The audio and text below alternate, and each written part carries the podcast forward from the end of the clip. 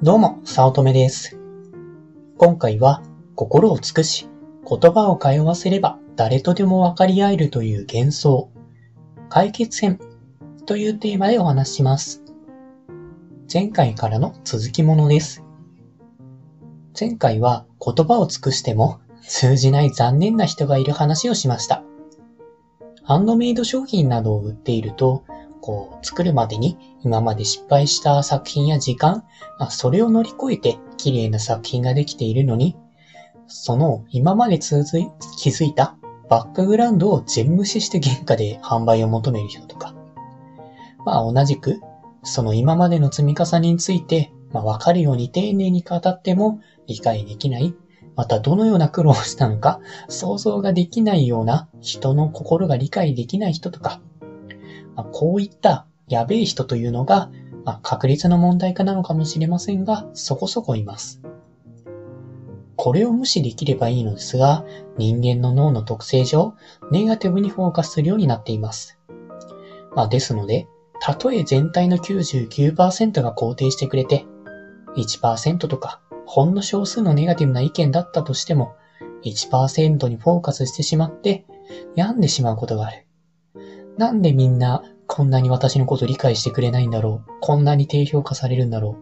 みたいな感じで、まあ、99%がいいって言っているはずなのに、まあ、なぜかその1%にが残ってしまう。まあ、ネガティブな意見がその人に残ってしまう。刺さってしまうということがある。というお話をしました。まあ、まとめると、おかしな意見というのは一定数存在していて、ネガティブな意見というのは存在するだけで結構危ないものである。ということでした。そして今回、そういった意見と遭遇した場合に、どう対処すべきか、自分なりの解決策をお話ししたいと思います。まあ、結論としては、誰にでも効果のある万能な解決策ではないと思っていますが、ネガティブな意見を流せるスタンスを身につけることだと思っています。まあ、これって数値で表せる定量的なものではなくて、まあ、かつ、これだけやればこうなれると、明確な基準はないんですけれども、やっぱり自分の考え方を変えるということが解決策でした。ネガティブな意見はこれからも遭遇し続けますし、なくなることはありません。まあむしろコロナなどでオンライン化が進んで、相手の顔が見えなくなっているからなのか、あるいはその場限りの関係になることが増えているからか、人に密に接する機会が減っていて、まあ、対人コミュニケーション能力が落ちているからなのか。まあ、本人にとって図らずも相手のことを考えないケースが増えていることを思うと、まあ、むしろこういったトラブルは増えてくると思います。となると、やはりもう発信側は絶対なくならない。まあ、やばいことを発信してくる側の人はなくならない。むしろ増える可能性があるので、受け側である。自分を変えるしかないと思っています。もう思考、自分の思考の癖を変えることです。まっとうなネガティブな意見は対応するけれども、理不尽な心ない意見は捨てること。そして思考の奥底に沈めて、すっぱり忘れられる自分になることです。自分も昔はネガティブな意見を聞くとかなり落ち込むタイプでした。99%は自分のせいじゃないと思うんですが、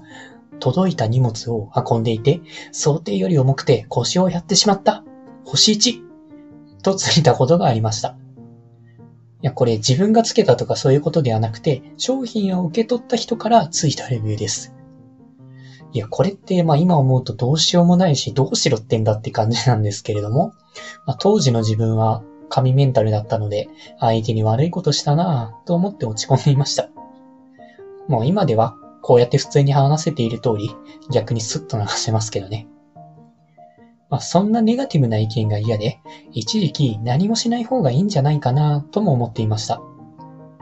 本当にネガティブな意見って明らかに相手が悪いんじゃないって思えることでも、そうやってやっぱり悪いことをガッて言われると、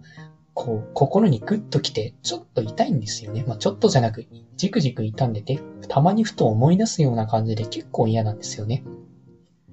それほどネガティブな意見っていうのが刺さっていました。やっぱり悪口というのは言われるだけで心が痛みます。それでも続けようと決心して、まあ理不尽な低評価レビューでも、心を痛みない強靭なメンタルを得るにはどうすればいいのか。いろいろと本を読んだり、情報収集をして解決を目指しました。本から話せばわかるとか、ロジックが正しければ相手は必ず納得するとか、まあコンサルっぽい本ですね。とか、まあ、適切なコミュニケーションが重要などいろいろありましたが、結局のところ全部役に立ちませんでした。確かに正論としては正しいんです。まあそれはロジックが正しければ相手は必ず納得するって、まあ本当にロジックが正しければ納得はすると思いますけど、やっぱロジックって人それぞれ持っていて、その人にとって届いた荷物が重いとかありえないっていうロジックだったらもうどうしようもないっていうことは普通にあるんですね。こう、まあその他にも前提で言ったように、そもそも言葉が通じない人というのがまあ世の中には一定数いるので、その人に当たれば話してもわかりませんし、まあやっぱりお互いのコミュニケーションが成り立たないんですね。もう、俺は急いで買ったんだから今日中に届けろと、まあ、アマゾン、アマゾンプライムもびっくりのクレームを来たことあるんですけれども、この時点でもう無理です。それからネットで情報収集をして、まあ、ツイッターとかで、パワハラした上司も今頃アイス食ってるよって言われて心がすっと軽くなりました。というツイートも見かけたことはあります。まあ、確かに、まあ、言った人は忘れていると。ただ、言われた人はよく覚えてるんですよね。まあ、なので、まあ、言った人は忘れてるんだから気にしなくていいでしょう。と、まあ、その通りだと思って考えてはみたんですけれども、やっぱり、いざ心ない低評価がついたとき、そう考えてもやっぱり無理でした。頭の中でそう考えていても、全然メンタルのダメージが収まらないんですね。なんか、こう、半、水、コップに水が半分入っているっていう話あるじゃないですか。まあ、それで、コップに半分しか水がないって考えるか、コップに半分も水があるって考えるかで、まあ、ポジティブ、ネガティブに分かれるなんて話がありますけど、こう、コップに半分も水があるって考え続けたからって、なんかやっぱ無理やり考えている感じがあって、うん、やっぱネガティブさって自分のネガティブさというか思考の癖って変わらないんですよね。まあなので、こう自分はポジティブになりたいって思ってコップに半分も水があるって思い続けたところで、やっぱり、あー、微妙だよな、ネガティブだなって思っちゃうんですよ。まあ低評価がついた時も、ふとした瞬間に、ああ、あんなこと言われて、んって思う時があるんですね。やっぱり、頭の理性的な部分というより、本能的な部分が痛くて、怖がっている感じなんです。やっぱ、そんな人と関わるだけ時間の無駄だとか、まあちょっと、ちょっとした正論からは離れるんですけれども、まあ時間術的な本ですかね。まあであるとか、まあより理論的に改善できることを考える、などなど、まあ様々な方法は試したんですけれども、自分には合いませんでした。やっぱり正論として正しいんですけれども、やっぱ心の問題っていうのは人それぞれで難しいものなんだなと思ってます。で、まあ、いろいろとあって、まあ今となっては心ない低評価に対して思うことがそんなになくなったのですが、まあそれはなぜか、ということをちょっと考えてみました。まあ世の中、理不尽な心ない否定評価っていうのは止められません。なので、その評価がなくなったわけでもありません。何度も何度も心ない低評価を見て、少し低評価になれて、まあ落ち着いて低評価を見返すことができるようになって、分別できるようになったから、だと思っています。まあこれはこちらが行った不手際の結果で出たネガティブな意見だと。じゃあまあ後で考えておこうとか。まあこちらは理不尽なネガティブ意見だから燃えるゴミに出そうと。まあそうして心の中の分別が上手くなったからじゃないかと思っています。こう、低評価が来ると、文章を大して読みもせずに、うわ、とにかく嫌なものが来たって思ってしまってたんですよ。まあ、ちょっと分析するですね。まあ、なので、その文章を冷静に読んでみて、これは正当か不当かっていうのをよく考えることにしたんですね。こう、まあ、確かにもう初め見て、う嫌だって思ったので、まあ、それで一回画面を閉じて、こう30分とか1時間とか、ふとちょっと落ち着いた時に、こう、レビューを見直見直して、なるほど、この人は言っていることはおかしいって考えるか、まあ正当なのでやっぱ良くなかったよなって思って、まあちゃんと考えるかの二択をきっちり分けるようにしたんですね。まあそうやって言って、どうでもいいというか、もう考える必要のない意見というのは燃えるゴミに出して、頭の中で燃やして、もはや存在なきものとしては使われるようになりました。もう思い出すことすら困難になってきました。まあ、ですので、やっぱり必要なことは、ネガティブな意見を感情でガッて受け止めるんではなくて、一旦自分の中に受け止める心を持つ、余裕を持つっていうことが重要ではないかと考えました。まあ、というか経験としてそう思っています。こう、一旦やっぱり自分の中で受け止めることができれば、冷静な判断が下せるので、理不尽なものは無理でしょ。と、ゴミ箱ホルダーに入れて忘れることができます。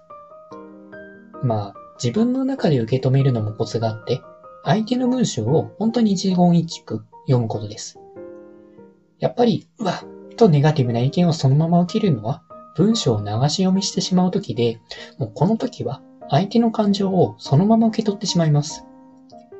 やっぱ感情的に読むと感情的に受け取ってもう悪いことしか残らないんですね。そのため冷静になって文章を読むことで、まあ、理性的な方の脳を働かせて冷静に受け取ることをするんですね。まず文章を感情的にキャッチしないこと。すると理性的な判断をすると理性的に受け止められて自分の中できちんと分別できてメンタルにいい処理ができる。まあ、というのが、まあ自分の経験なりの解決策でした。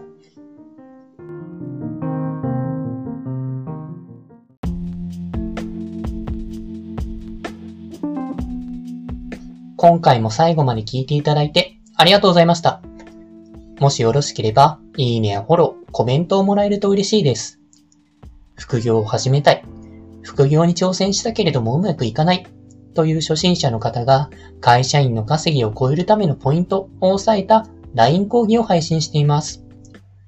初心者でもできる副業で本業の稼ぎを超える方法。ゼロから始める初心者のための成功法則という講座です。会社に縛られたくない。自分で人生をデザインしていきたい方におすすめで、脱サラ自由を目指せます。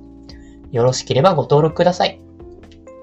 他にもメルマガなどを配信しておりますので、まあ、自己紹介の下の方に URL があるので登録していただけると嬉しいです。通勤電車なので、ながら聞きなどに活用していただけると効果的だと思います。ご視聴ありがとうございました。